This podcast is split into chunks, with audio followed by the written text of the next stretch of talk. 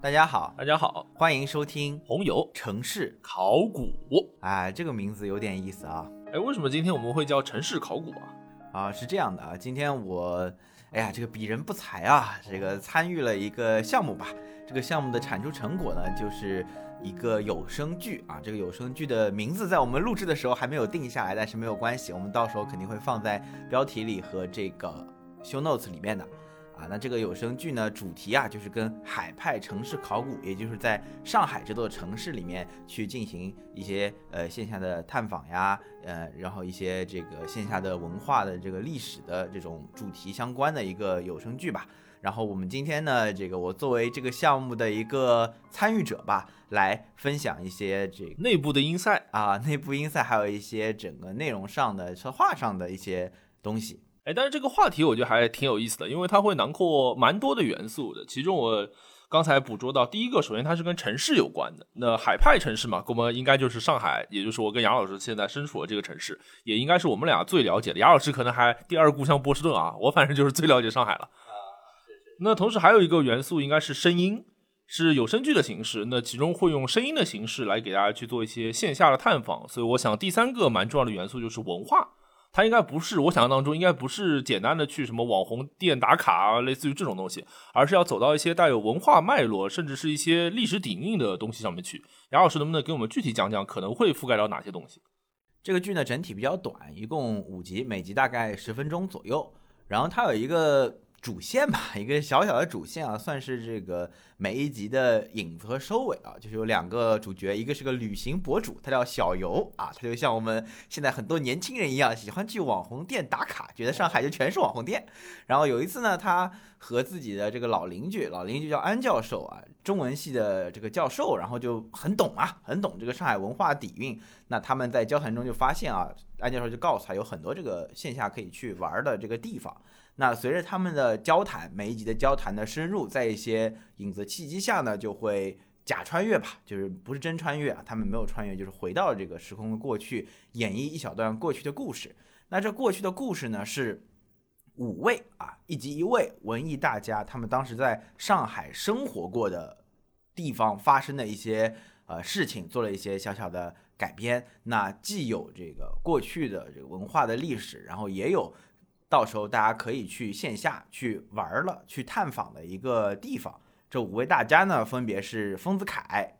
算是漫漫画家吧，也有一些教育这个属性。然后刘海粟画家，郁达夫作家，贺绿汀是这个音乐家，还有丁玲是作家，是这五位一集一位。那在每一集呢，都会有这一个人他在当时发生的一些故事，然后和还会和同时代的一些文艺大家，像徐志摩啊，做一些交互啊互动。那在最后呢？会回到现在的这个时间线，小优和安教授给大家就聊一聊，然后整理一下有哪些地方可以去，大家可以去线下去打卡，去进行寻访，去进行城市考古的这么一个地方。大概啊，每一集的这个框架还有设计的内容是这些。那刚才我们讲到这五位大家啊，比如说丰子恺他们，那很明显他们不全是上海人。然后这个呃城市考古的这个有声剧当中呢，其实就是截取了这五位大家在上海曾经逗留的一部分切面吧，其实很短的一段小故事。但是相信听过了这些内容之后啊，以后比如说同样路过一条小街、一座老宅、一处角落，甚至是一个门洞，呃，或者对于上海这整座城市，你的一些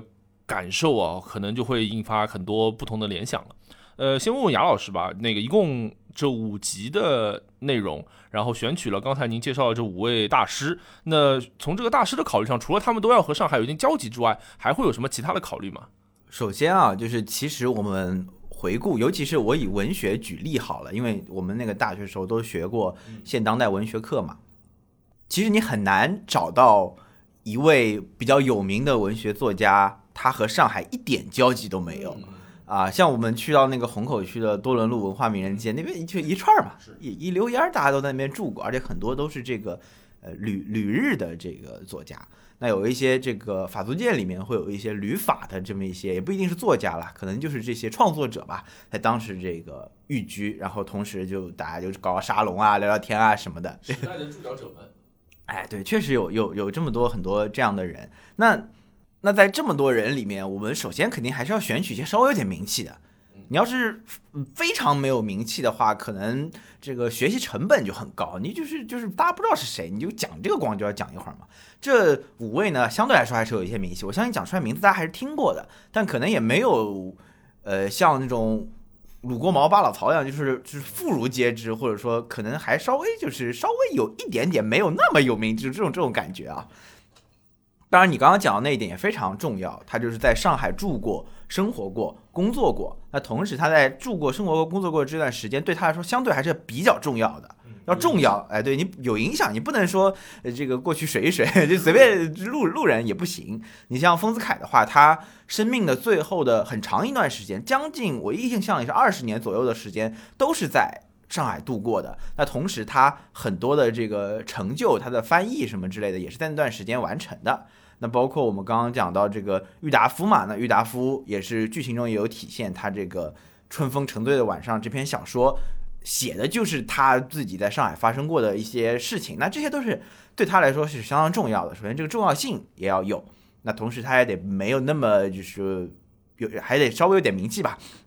那还有第三个点的话是希望。呃，它这个涉及到的这些地点啊，得是现在能去的。我们说城市考古嘛，还是希希望鼓励大家去线下到这些地方去玩一玩、看一看。很多名人故居得有，就算他如果他在上海待过很久，但啥也没有，那其实呃，可能跟我们这个城市考古的初心有有一点有一点区别啊。还是希望大家能去。那最后一点的话是希望能够。覆盖一下更多的文艺领域，所以没有选五名作家。选五名作家肯定选得出来，你要选十个、十五个，我觉得都选选得出来。包括我们这个母校的曾经应该是当过校长，像什么施哲存啊，这个这这些人你肯定要选，选十五个、选二十个，我觉得肯定肯定选得出来的。但是我也是当时我们做策划的时候，也是想覆盖更多的领域。你想这里面的话，郁达夫和丁玲呢都是作家，何吕汀呢是音乐家。那丰子恺和刘海粟，你可以都基本上判断为画家，就类似于这样。包括刘海粟还有自己现在单独的这个刘海粟美术馆，也是很很很著名的、很值得去的一个地方嘛。那这五个人你要覆盖几个领域不容易的，对，还是得稍微分配分配啊。当然一开始我也考虑过要不要覆盖一些电影类的，就比如说演员什么的之之类的。但是但是后面嗯考虑之下的话，为了顺着整个调子的话，还是没有选一些。电影类的，当然最后还是选了一些这个画家、音乐家，就这这几个人，主要是有这个这几个考虑啊。那我还有第二个问题啊，就是刚才讲到，如果我们只是想要展现，比如丰子恺，然后刘海粟这些大师他们在上海逗留的时间片段、发生的交互，以及上海城市对他们影响的话，其实我还能想到一些。呃，其他的形式，比如说类似于什么纪录片呢，或者是就用长文本，类似于这样的形式来来来产出的。所以我还留意到，除了刚才讲到的这些历史中留下一些印记的这些大师之外，在这个。有声书的设计当中，其实还有两个穿针引线的，每一集都会出现的角色，就是您刚刚介绍过的这个小游旅行博主和他的应该是邻居对吗？安教授，啊，当然还有安教授老婆，还有一些其他的同这个同仁啊，哎，对，反正但是安教授主要是负责这个呃输出啊，小游主要是负责引线，类似于这样的工作。我想问一下，其中的这个设计当时会有一些，比如说其他的方案，或者是最后怎么样定下来这两个角色吗？呃，首先这其实还挺。经典的就很多很多那个戏里面都会有一个，或者说小说里面吧，你看很多 哪怕是网文这种啊，就都会有一个类似于一个提问者、一个解答者这个角色，就知识老人 这个 萌新小白，这这其实非常非常非常正常。但是我觉得有一个其实挺需要强调的点吧，就是希望这是一老一少啊，因为这个我们都这个年纪，你也能感受到，你哪怕看看小红书，你看看。呃，抖音对吧？你看看这些平台上面的很多内容，包括前两天我跟我女朋友去玩的时候，就是我们去那个杨浦滨江，然后它那边有一块那个郁金香。就是就是很多，我那天路过的时候，我就想，为什么有人很多人在这里拍照？我住在杨浦，我可从来没见过杨浦滨江的花坛这么这么牛，有这么多人来拍照。然后后来一搜，哦，发现他给我转个推文，我一看，哦，就是小红书上有很多人就是在那个呃在那个郁金香边上拍，你就可以拍到河对岸嘛，拍出来照片看着就很厉害，但实际上是一个爆小的花坛。就是好多就武康大楼那边就也有这样的照片，过去就发现一帮人围着那个地方看。就魔都三件套也是，你知道吧？那个变变电箱，电箱什么垃圾桶？哎，对，人家保安都过来说，哎，不许上这个电箱了。就是看上去是一个。呃近大远小的这么一个构图，近是一个很生活化的东西，远是一个很标志的魔都景观，这样的照片可能在呃小红书上非常的流行啊。但是你会发现这后面没什么没什么魂，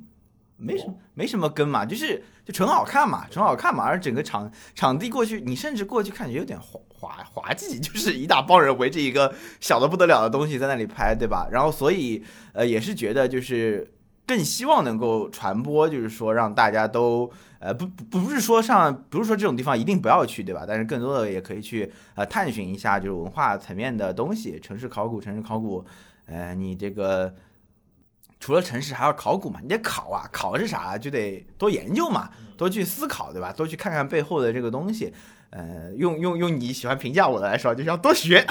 呃，要学的啊。所以就是一老一少，当然就可也不希望很说教，所以也搞得相对来说有点有点意思一点。每一集也用个有点意思的影子作为开头嘛。那。就用这么一个架构去串一下，因为如果你一集讲一个人啊，就是很像一个纪录片，就真的很纪录片，就是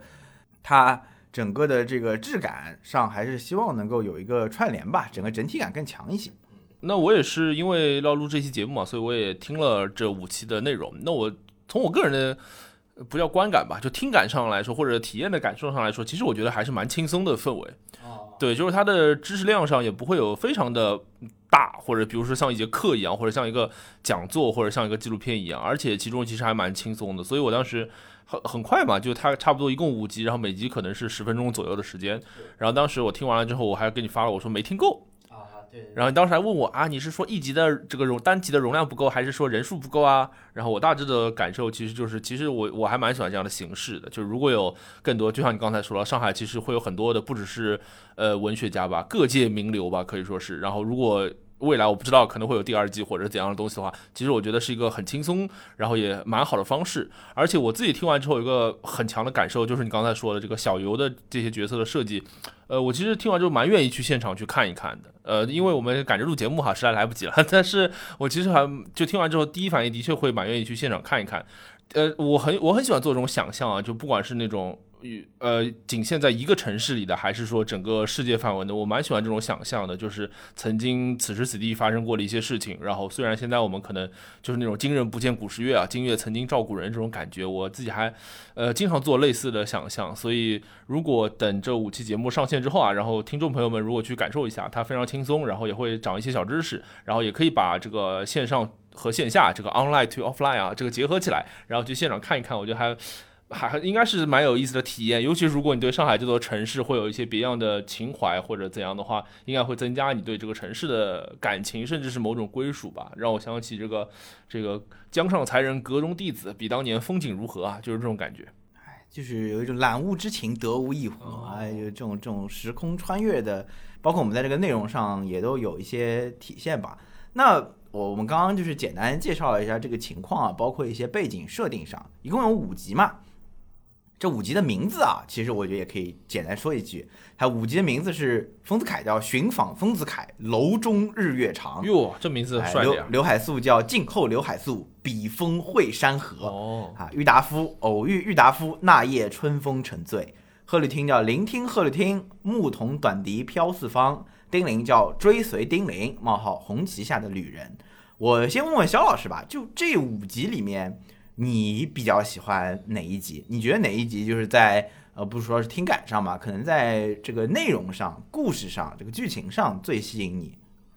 呃，首先我觉得其实就像我刚刚才说的，其实听下来，我觉得整体那个感受是很放松的，然后我都蛮喜欢的。然后如果要我找一期，可能我我有可可以更多的分享一下的话，那可能还是第三集吧，就是郁达夫那个。春风沉醉的晚上这一期，那先给我们介绍介绍吧，介绍一下这个这集大概是什么内容。呃，这一集的开始呢，就是每一集的开始，其实雅老师刚才提到，就是会有小游这个旅行博主来引入嘛。然后这一天呢，小游又在做这个直播了，然后他就在外面好像是乱走吧，我忘了具体在哪里了。然后遇到了那个安教授和他的太太。然后呢，那个季节其实就是一个春风拂面啊，乍暖还寒的时候。然后安教授的这个老伴儿就在这个指责老头子，就类似于什么春风很凉啊，然后你在外面要感冒了。然后这个小游也就搭话就讲起了关于春风沉醉这个话题，然后慢慢慢慢的这个呃，可能从声音的角度或者从这个内容的角度，你会感觉好像一阵春风啊，这个照进了不只是现在，然后回到了一九二三年的上海，然后就会讲到一九二三年的那个上海某一天的晚上，然后郁达夫回到他租的房子里面去，然后遇到了这个二妹。然后两个人呢展开一些对话，但是实际上这两个人其实，呃，有很多很多的不同。比如说郁达夫是一个失意青年、失意文人、失意知识分子这样的形象，然后当时他其实也蛮贫穷的，没什么钱，然后靠一些什么写作啊、翻译啊之类的工作，可以说是这个艰难度日吧。然后程二妹呢是一个烟厂的女工，然后她自己本身的这个过去其实也蛮悲惨的，然后家里可能父亲去世，然后自己的处境也比较贫苦，然后每天只能在这个呃。烟厂就是制作那个香烟这个的这个这个流水线上面啊，就是被资本家剥削啊，非常惨。嗯，然后两个人就这样夜里聊了起来。然后郁达夫这个正好他最近好不容易好像是有一篇小说是赚到了一些稿费，嗯，赚到五块五块钱，五元，赚到了五块钱。然后就是给这个陈二妹好心给人家陈二妹带了好像是香蕉糖和巧克力吧，反正这两个东西。然后呢，两个人就这样边边边吃边聊起来。然后陈二妹当时呢，其实还会有个误解，她就说：“哎呦，你这个人啊，我看你吊儿郎当，也不像很有钱的公子哥啊。你突然给我买这些东西，你是不是就是天天晚上又天天晚上出门啊？你是不是不做好事的啊？都跟小流氓混在一起做那种呃狗奸淫狗盗之徒啊？你这种人就不灵当。然后而且你这个人还喜欢抽烟。”我刚才讲到陈二妹就是在烟厂上班的嘛，讨厌香烟呀。我讲到你这个人又抽烟，然后又有这种来路不明的钱啊，肯定有点问题啊，对吧？我就是有一些这样误会在里面。然后当然郁达夫就跟他解释，就是说其实自己晚上不是要出门的，是因为他神经衰弱睡不好，然后什么呃那个这个刚才这个钱呢也不是什么脏钱，然后是他正儿八经的这个通过这个小说来赚取的稿费啊等等。然后两个人呢就呃有一个小小的误会，然后最后有一个轻盈的和解。然后呢，又是一阵春风吹来，然后又把这个时间从二三年吹到了现在。然后安爷爷和小游讲述了这一段过去的故事，然后小游也提到了说，哦，原来当时郁达夫和陈二梅相遇的那个房子。在丹徒路和唐山路交界的地方叫做日新里，然后直到今天，呃，应该也可以这个循着旧迹找到当时的这个位置。然后小游就是说，哎呀，那我们这个以后有机会的话，带着线上的同学们一起去看一看。那这个故事呢，大致就是这样，可以说是因春风而起，因春风而落，如一座春风一样啊，就是轻盈，然后让我觉得还很沉醉吧，可以说是。你说的时候，我才意识到啊，到现在真真真正好好一百年。哦，是一九二三年，他到现在正正好好一百年，是，他也应该是这几期里面时间线几乎是最早的一个了，嗯，啊，因为他是二几年，很多后面都是在这个呃后面三几年、四年革命时期什么之类的了，这个真的是时间是非常的早。那你比较喜欢这一期？你觉得它跟其他的单期有什么不太一样的特质？呃，我觉得这一这一集啊，其实相比其他集数当中有一个蛮呃与众不同的地方，就是它其实不完全是一个真实发生的事情，一百年前在这个丹徒路这边真实发生事情，但是它又不完全是一个虚构的情节啊。这么说可能有些同学会比较疑惑啊，你这个不是一句废话吗？到底是什么意思？这个故事我刚才讲述的这个郁达夫和陈二妹的对话，其实在现实生活当或者在某种现实的虚拟上是有具体的投射的，就是来自于郁达夫自己当时的小说，叫做《春风沉醉的晚上》。这篇小说其实很短啊，大家如果有兴趣可以找来看一看。它就是描述了郁达夫在这个租住的公寓里面，其实与其说公寓啊，不如说是一个那种小阁楼系这种感觉啊。然后和陈二妹的这个对话，然后其实对话当中有很多很多的细节，就在我们的这个有声剧里面会体现。除了两个人之间的这个交互，比如说什么呃给那个香蕉糖和巧克力的情节。呃，比如说这个两个人之间的误会，然后以及误会是如何解开的，然后一些真实的这个故事之外，呃，比如说两个人之间的误会以及误会是如何解开的，类似于这样的情节其实是一致的，还有很多的细节也埋在了这个有声剧当中，比如说郁达夫白天出门的时候，好像是。呃，旁边好像撞到人了还是什么东西啊？然后有人用上他，有人骂他，用上海话骂了一句，觉得浓么脏浓么当眼睛啊，反正类似于这种话。对对对，呃，这个故事里也有，呃，小说里也有。没错，这句原话也是《春风沉醉晚上》小说里有的，所以我觉得其实某种上它就像一个呃埋着一些小彩蛋这种感觉。这是第一，就是我觉得它比较特别的地方。那个时刻我会感觉就是很多呃真实和虚构的东西，然后通过层层的时空就堆叠在了一起。就是通过郁达夫当时的真实，然后落到他小说中的虚构，然后再通过我们这一次的这个有声书的，就是雅老师这边有声书的这个内容或者说转译吧，然后又一次让这些东西全部都叠在了一起。就是当时真正发生了什么事情，他是不是有或者那一夜的春风究竟是怎么样的，或者两个人之间到底发生了什么，呃，我们其实不知道了。但是那种暧昧的、朦胧的、淡淡的离愁和别绪，以及两个完全不同的年轻男女之间的那种言讲不清道不明、剪不断理还乱的一些情愫，我觉得其实就像刚才说了，就通过了一百年，由一阵春风维系到了现在啊，这个感受我觉得是蛮蛮奇妙的。对，它有一点像把。某种就是非虚构文学的东西啊，就也当然这个定义上肯定不准啊，就把什么非虚构文学的东西再改成了一个这个其他的作品的这种感觉，所以他这个二次的转译啊，我觉得我们编剧老师在写的时候，然后包括最后这个演绎啊、制作的时候，其实都呃都对这一期有一种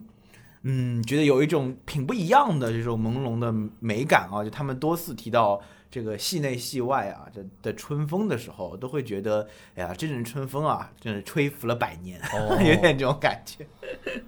对，然后我其实还能感受到，就是呃，这个系列嘛，叫做城市考古，但其实我我自己的理解的哈，非常浅显的理解的这个考古啊，其实某种程度上就是一次一次的真实与虚构的堆叠，一次一次的相信。与其说是真正的，比如说你找到了某个文献或者素材，然后去雕刻出当时最真实的模样，其实对于大多数的普通人而言，所谓的考古的旅程，更多的时候其实就是你选择相信这件事情它怎样的面貌。呃，你选择相信当时会有一个穷困的文人或者内心郁郁不得志的沉沦之人在此处生活，然后遇到了陈二妹这样的角色，你选择相信这样的故事，然后你就会在这里见到这样的人，然后这座城市就会留给你这样的印象。很多时候，我觉得对大多数普通人而言，考古某种程度上就是一种相信。那当然，再说到这个故事本身啊，就是《春风沉醉的晚上》这个故事本身，其实或者说这篇小说本身吧，呃，其实也也是蛮。蛮蛮吸引我的，就很长一段时间。以前从我第一次那个读大学，应该是现当代文学课上讲到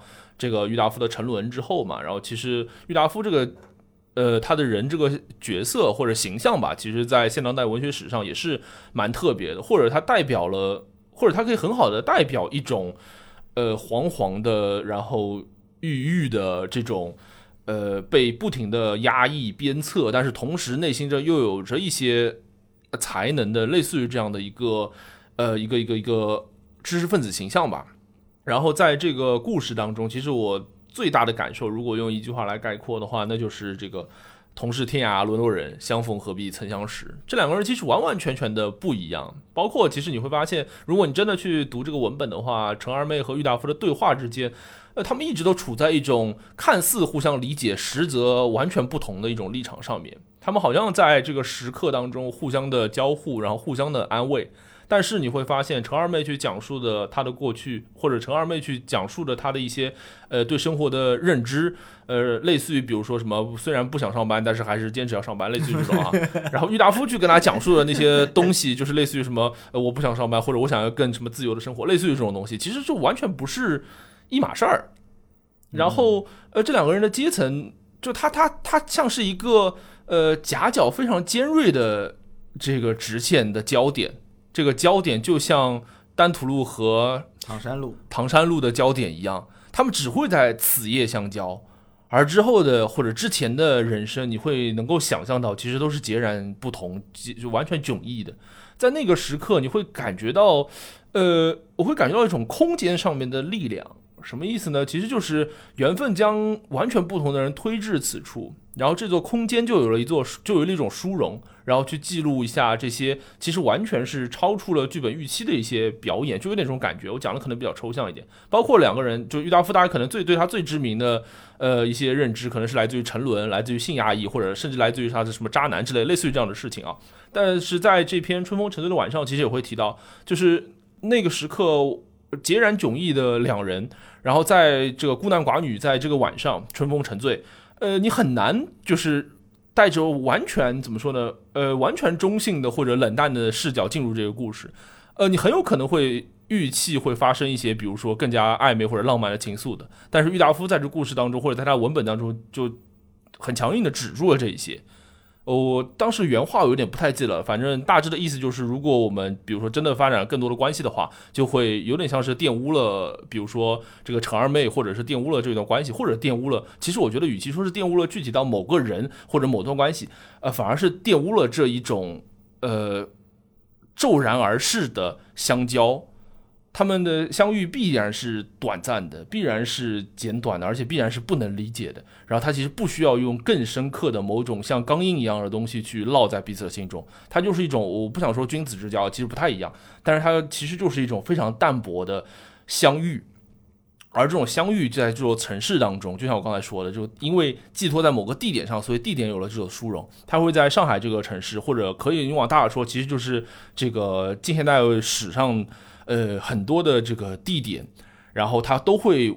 呃，无时无刻的发生着这种相遇，而这种相遇，它其实不是一个具体的锚点或者呃一个历史的变故，它其实完全没有到那么大的程度，但是它。它它它就会烙在这个城市的一些基因当中，或者一些城市的这个故事当中。然后如果没有人去记录的话，它可能就慢慢的就被消散去了。所以《春风沉醉的晚上》这个小说本身，以及《今夜春风沉醉》这一期节目本身，呃，其实我觉得用春风的这个概念非常巧妙啊，就也不是非常巧妙，甚至可以说是某种这个无巧不成书的一种天作之合，就是它体现出了这种。呃，这这么说可能不一定特别准确，但是就是那种依旧烟笼十里地的感觉，就是春风从过去吹来，百年前吹来，吹到百年后，然后这个历史的相遇还不停的发生，然后在这些地方，然后这些地方记载着冷眼旁观着那么多的事情，而这些事情你说它重要吧，不重要；你说它严格吧，不严格，但是它记载着非常多这个天涯沦落人之间的。夜晚的窃窃私语，这个窃窃私语会随着这一些春风，也许是被吹散到，就是消失掉，也许是会随着这个春风一代又一代的流传下去。我会有这种感觉，所以郁达夫本人的这种非常强的这种，可能是有些物哀或者是这种伤情的这种气质，呃，和这个故事本身会让我感觉一刹那，反正蛮蛮彷徨的那种那种感觉，就是曾饮酒醉鞭名马，生怕情多物美人，就是一代一代，甚至我。那个讲的时候，我感觉到郁达夫其实某种上有那种堂皇主义的倾向的，就是非常的，呃，在很多的这个情欲当中或者去挣扎，但是他其实挣扎的东西不只是跟比如说情欲有关，他更多的可能是跟权力、跟呃自身的存在、跟跟价值或者跟某个时代的抗争，这些非常宏大的命题被非常小的一阵晚风所裹挟，然后被一阵非常微小的一阵晚风所吹散，这个蛮大的这种戏剧的张力会让我觉得其实蛮。蛮蛮特别，或者也蛮感慨的。对，当当然就是这个，主要还是他本来这个东西，当然当然是跟我们这个呃剧剧就是一某一种还原和一点点的这个创作吧。但是我觉得这个现在做这件事情和百年前他写这个小说，就是有某种。某种映照其实也是个挺有意思的事情啊。这个相遇本身啊，当然可能这个呃不那么类似啊，但是你就让我想到很多人夸那个树大招风啊，他牛就牛在最后那三个人在三个我也忘记他们身份了，反正三个饭店饭饭店，然后就是在。某一种相遇，但是互相也不认识吧？我印象里就是好像碰到了一探头，啥也没有，结束了。但他们又是香港，应该是香港对吧？香港这个时代上很有名的三个贼王、贼王啊、恶棍什么坏人，反正这么角色，你就觉得，哎呀，时代在那里相遇了，但他们互相也不知道，但是被我们这些后人看到了，这个这个点其实确实是。呃，挺浪漫的，是，这就是我刚才说的这个青山有幸嘛，其实就是比如说你那个饭店，它就莫名其妙的承载了这个殊荣，然后见证了这场相遇。所以我觉得时代考古或者说城市考古的话，其实就是从城市当中挖出一个一个，呃，他可能自己都没有意识到的，呃，这些这些，对，没错没错，对的。问问雅老师吧，那个我刚才讲出来，我可能也讲的比较长，就是我对郁达夫这一期会有非常深刻的印象。问问雅老师，一共这五期啊。呃，您这个从 inside 的角度看看，哪一期您会比较愿意分享，或者比较觉得特别呃有趣的？我自己比较喜欢的呢是第四期，就是讲贺绿汀的这一期，叫聆听贺绿汀嘛，牧童短笛飘四方啊，我我自己比较喜欢这一期。哦，那他大致的故事，您可以给我们简单分享一下吗？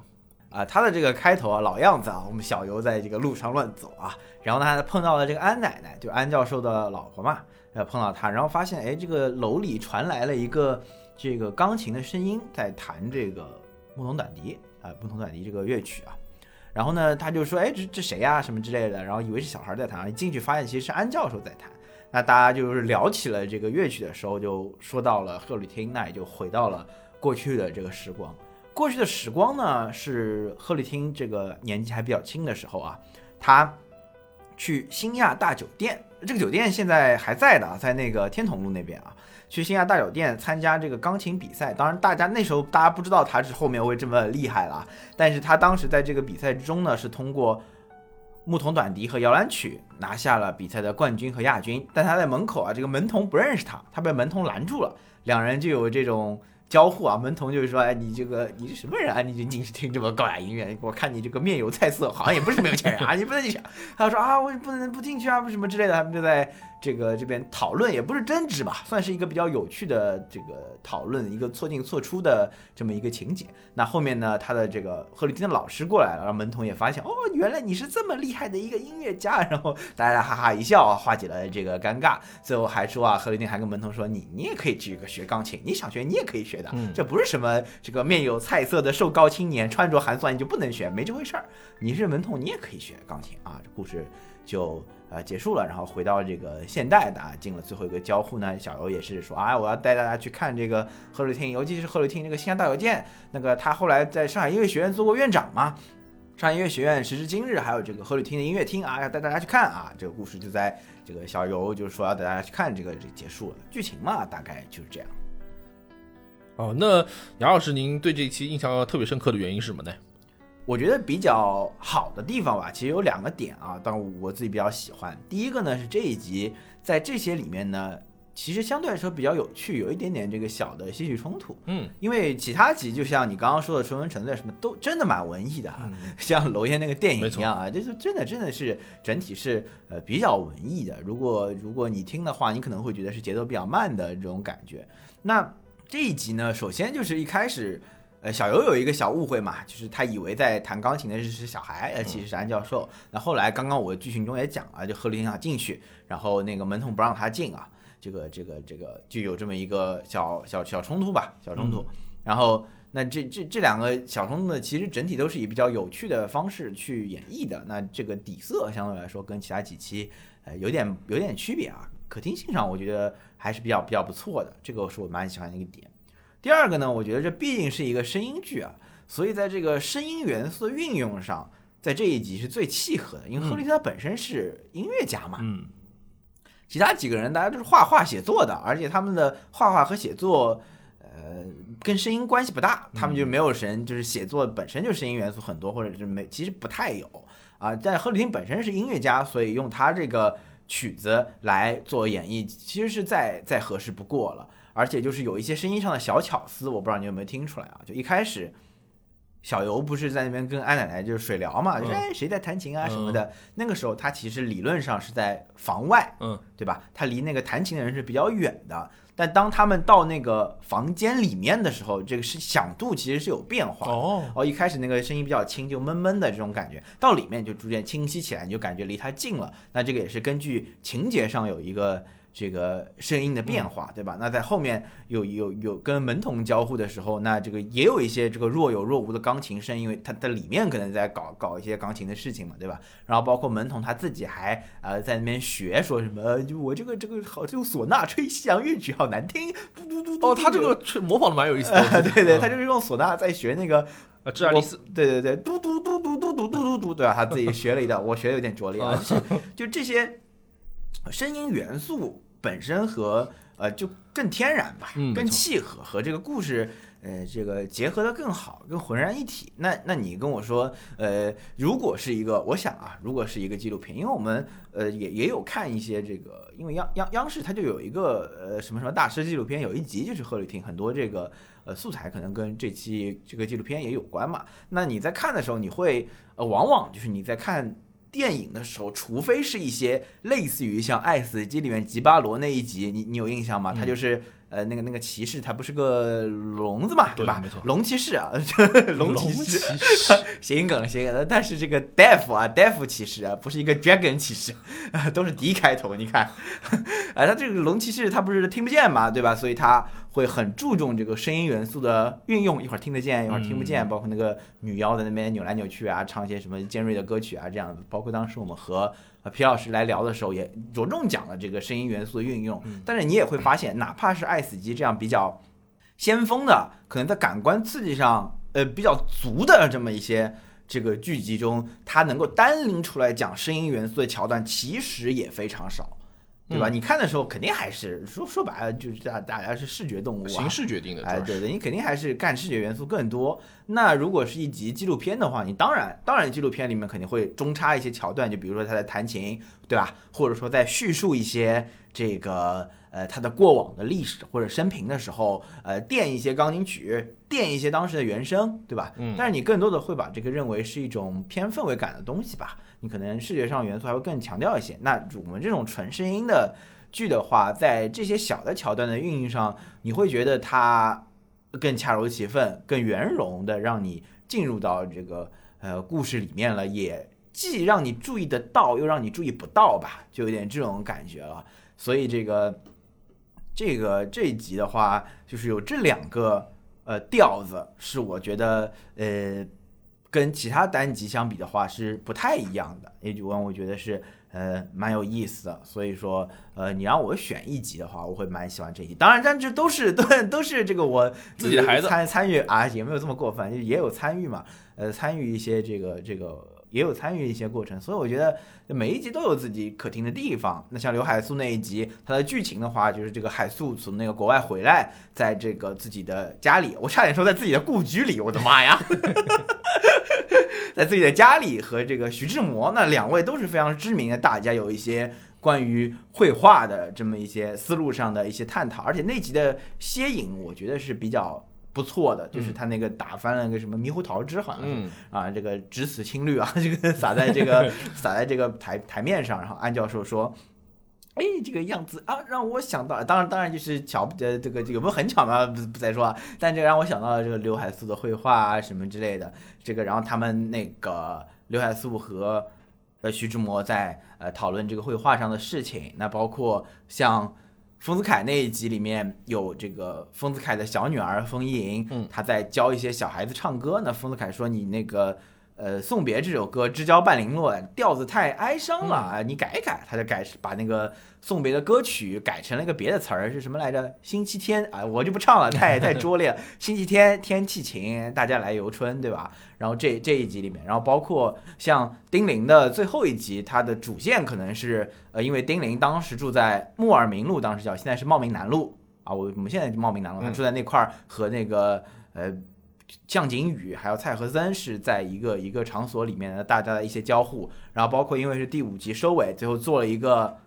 大谢幕啊，啊，谢幕啊，就是那个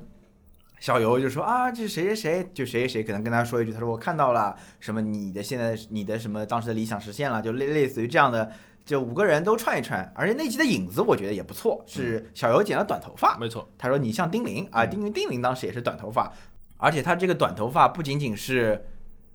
for style，呃，是 不仅仅是美观，是有这个意识妇女形态的妇女运动的这个东西在里面的。那这个东西其实是黄金时代啊、啊蛮好的一个这个影子。所以你说每集我都觉得不错。那你问我呃挑哪一集的话，我挑《贺绿天》这集，我觉得它有一些呃比较特别的地方，是我比较喜欢的，所以所以选选这一集。那我们其实差不多啊，这个剧集的内容差不多，呃，讲了挺多的了。然后我相信大家听了之后也会有一个很强的感受，就是这不仅仅是一段这个过去的历史，而且它发生的这些地方，像刘海粟发生的他的故居嘛，对吧？然后包括现在有刘海粟美术馆，像丰子恺的故事发生在日月楼，也是这个现在存在的一个地方。像郁达夫的故事啊，虽然它可能没有那么明确，就是发生在刚刚肖老师也讲是这个丹徒路和唐山路的这个交叉口。丁宁的故事是发生在这个茂名南路附近的，贺绿汀的故事发生在新亚大酒店。其实大家都会听到有一些地点的元素在里面，这也是讲到城市考古。当然，就是考古这个概念就就 ar archaeology 对吧？考古这个概念，还有一个相对的概念叫考现嘛，就是嗯对现在的一些东西做做这个这个研究。那其实我们会发现，现在这些地方很多都是可以去的。就你有看过那种呃海报啊？那种海报拼贴方式，就一半是现在的照片，一半是以前的照片，哦对吧？就这种哎拼在一起，这个这个或者是一个路景，然后中间那个楼被抠掉，换成以前那种黑白的，哦就类似于这种。其实我觉得城市考古就是，如果你让我把它视觉化的话，它真的就给我一种这样子的一个感觉。我觉得其实上海有很多这样的地方，作为叉叉叉叉叉叉近现代的很多叉叉叉叉的重镇，对吧？有很多这样的地方。先问问这个老上海啊老上海，因为我我大家知道我我这个这个郊区郊区郊区老上海老上海，肖老师有没有哪些地方觉得呃是比较不错的，大家可以去线下一考的地方？呃，这个呃，首先，哎，老上海这个其实我们刚才也讲到了，就是这一代的年轻人啊，其实没有老上海，没，错，除非你真的比如就是专门研究这些对对对这些内容哈，比如说你做一些这个人类学或者类似于城市学的一些研究的话，其实对于这个呃类似于这个过去的一些故事，相对而言还是比较陌生的。即使是你像比如说我家里啊，我我妈或者应该更上一辈啊，就是可能我外公或者更上一辈，其实他们是真的。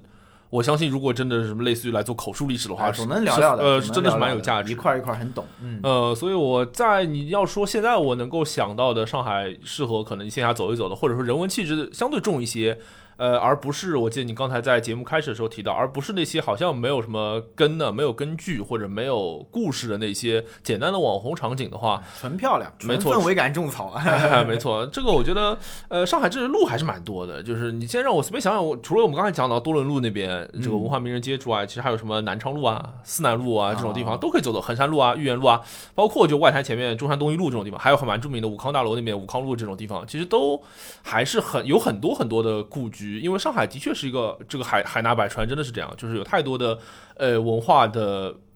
或者文脉吧，在这里曾经落脚过。这个我倒是真的有亲身经历的，就是我以前在大学的时候，然后我当时有做过一个小朋友的家教嘛。然后那个小朋友呢是一个南京人，然后啊、当然他是住在上海的啊，然后呃，反正也是那个、嗯 家财万贯那种啊。然后呃，有一个周末，然后他有两个和他这个同样阶级的这个富二代朋友，然后一块儿啊齐聚在上海碰头。然后就是他当时妈妈给我布置了一个任务，就是说带他们这个周末其中一天啊，然后去玩一天。然后我当时就想着，其实我有几个方案啊，可能是一些比较简单的什么游乐场啊之类的。但是我想，就是对于这样的小朋友来说，呃，可以给他们一些文化上的感受。所以我当时也策划了一条路线，哎，这条路线其实也蛮著名的，就是华山路这一路。呃，华山路这条路在上海也算是蛮重要的一条路了。然后它是连接着这个静安寺商圈和徐家汇商圈中间的，就是简单来说，就是你从华山路走的话，你可以就是连通两头。然后当时我设计的一个路线，其实就是从静安寺那边大家碰头，然后开始走走走，沿着华山路走，然后最后呢晚上结束的时候呢，会走到差不多徐家汇那边。然后这一路上其实就会有蛮多的这种，就像我刚才说的，带有文化属性的地方可以供小朋友去感受的。比如说，呃，华山路三百零三弄就是蔡元培故居，然后里面也会有一些陈列啊等等。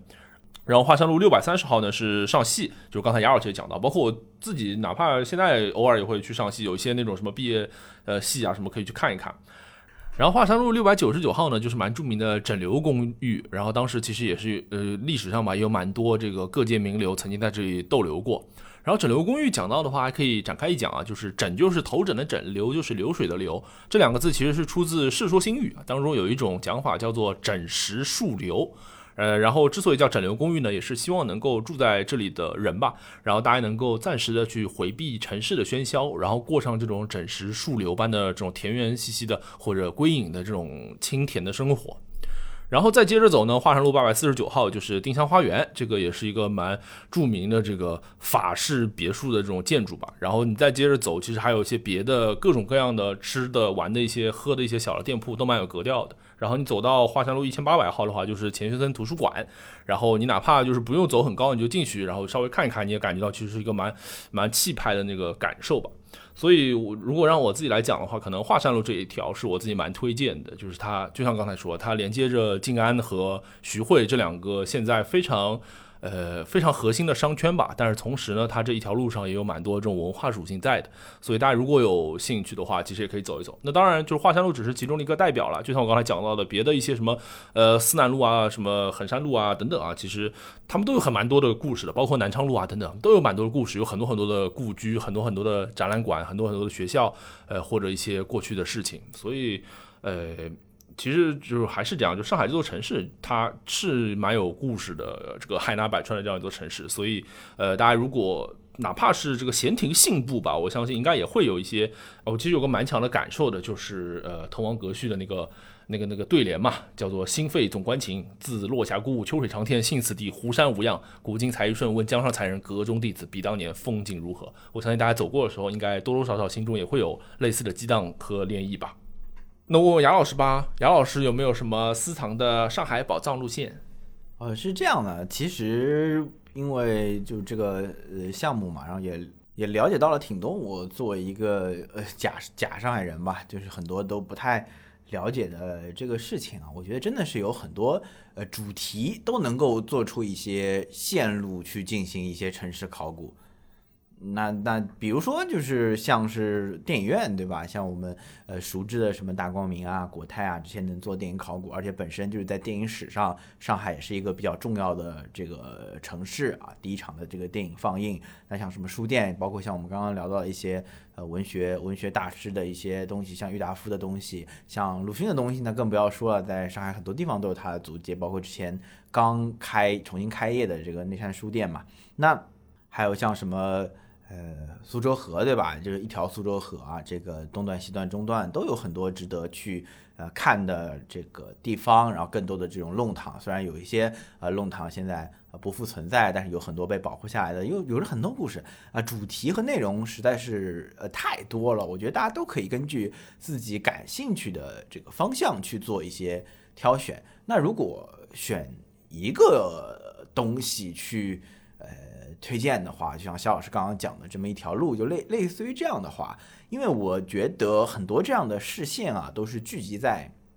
市区的。大家可能听到的都是这个什么静安啊、黄埔啊，包括以前的这个卢湾呀、虹口啊这样的这个地方，都是都都都是在市区的啊，然后就很很市区、很市中心的地方。那我因为我之前节目里跟肖老师聊天也提到过，因为我自己现在是住在杨浦区。啊，主要是住在杨浦区嘛，那所以刚刚我之前很早之前有提到的这个杨浦滨江这个地方，其实我觉得也特别好啊，因为杨浦区作为一个工业的这个策源地吧，或者说这个工业的重要很挺重要的，尤其是轻工业很重要的一个区，很多地方都值得一看。所以我作为这个杨浦人啊，向大家推荐我们刚刚提到的这个杨浦滨江的这个步道，因为其中有很多的这个遗址。首先，这个遗址本身非常重要。那比如说杨树浦水厂，对吧？杨树浦电厂，还有那个现在是国际时尚中心嘛，以前是那个国棉的实际厂来着，国棉的工厂。然后包括有那个祥泰的木行，还有糖糖厂，就卖糖的那个那个地方，就很多这个轻工业的线路串集在呃杨浦滨江的这么一条道路上。大家去搜索“杨浦滨江”这个这四个字吧，你就可以看到很多这样的东西。它不仅仅是这个对着郁金香能够拍到 对岸这样的景色，还有很多这个历史的遗迹，大家可以去看。那第二个原因呢，我是觉得它因为最近在这个改造上吧，就是改造了这条滨河的这个步道，然后也引进了一些包括像徐峥啊什么艺术家的一些作品放在那边，包括也有像绿之秋这样比较有趣的，就是把过去的这个建筑。做呃改造的这么一样东西，它修旧如旧，修旧如新，这种东西都有，我觉得特别特别有意思。你不是一个仅仅去呃学习知识的地方吧，也是一个生活休闲的地方。然后，而且我觉得呃可能也不一定有特别多的人会特别特别了解上海的工业历史，尤其是这些呃很少很多的这个民族的工业都在上海有单独的，比如说你说做布，对吧？你说发电，你说做做做，刚刚讲到做糖、做木头，就很很多的这个民族工业在上海都有有迹可循，有有路可走，有地可去的。所以我觉得这个这一个生活休闲的这么一条线路，然后加上这么一个工业的主题，我觉得都是挺好玩的，然后可以去看一看的地方。我我我自己有一个感觉啊，其实你刚刚刚刚提到的时候，我有一点想讲，后来就漏漏漏掉了，就是。一旦啊，一旦你有了某种呃能力和了解吧，你知道这这个地方过去发生的历史，对吧？你知道在这里发生过什么故事？你你走在这里的时候，你看到的是现在的场景，然后它这个你你知道过去发生事情，就仿佛有一种，呃，有一点点穿越，有一点点穿梭，有一点点这种呃这个这个蒙太奇啊，有一点这种感觉。你 你你拥有了这种能力去行走在城市里面的时候，其实是不太一样的。但我觉得就是以城市考古这个主题的话，你会更多的和这个城市的历史和这个城市的过去有更强的这个关联。那作为一个你生活的地方的话，有这样的关联和了解，我觉得是挺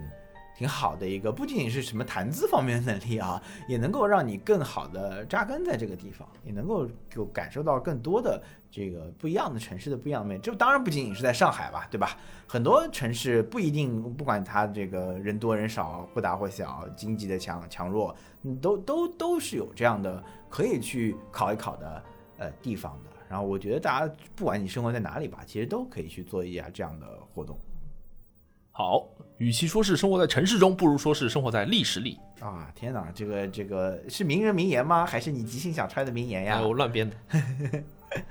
好呀，那今天的这个红油城市考古就差不多考到这里。呃，那我们下期再考。好的，拜拜拜